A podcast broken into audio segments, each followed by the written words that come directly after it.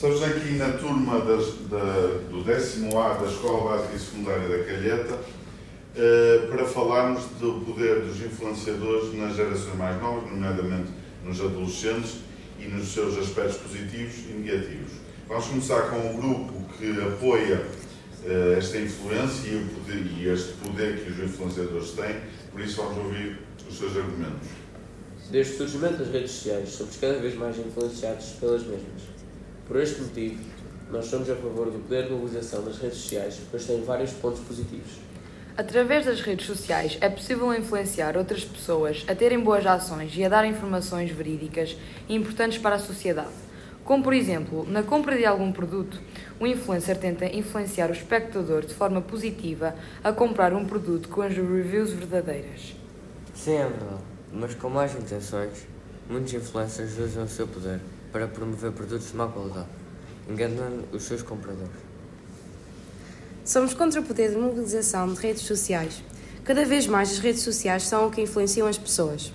O poder da mobilização das redes sociais traz problemas, tais como ao viralizar uma determinada trend barra desafio, milhares de pessoas vão querer reproduzi-la, sem ter noção dos seus riscos, o que pode levar a acidentes mínimos até aos mais graves. Sim, é verdade, mas também é preciso ter em conta que as redes sociais têm os seus pontos positivos e os seus pontos negativos. E não vai ser por causa de um desafio mau que vamos acabar com as influências boas que as redes sociais podem ter. Outro exemplo muito importante é que as redes sociais ajudaram na altura dos sismos na ilha de São Jorge, nos Açores, a informar a toda a população a situação em que São Jorge estava a passar no decorrer da crise sismovolcânica e ajudou a, a tomarem medidas de proteção. Também é verdade, mas as redes sociais também fizeram com que as pessoas ficassem mais assustadas. O mundo está cada vez mais interligado com as redes sociais, fazendo com que apareçam mais padrões de beleza. Com isto, as pessoas tendem-se a comparar e a entrarem muitas vezes em estado de pressão, por não conseguirem alcançar o padrão desejado, tornando-se tudo menos saudável, tendo as seguintes consequências: o isolamento, suicídio, bulimia, anorexia, cirurgias estéticas desnecessárias, bullying e tudo aquilo que está relacionado com a aparência. É verdade, mas existem cada vez mais influências que combatem este problema influenciando de forma positiva a população.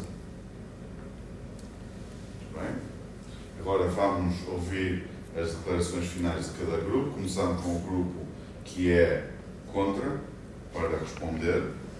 Força.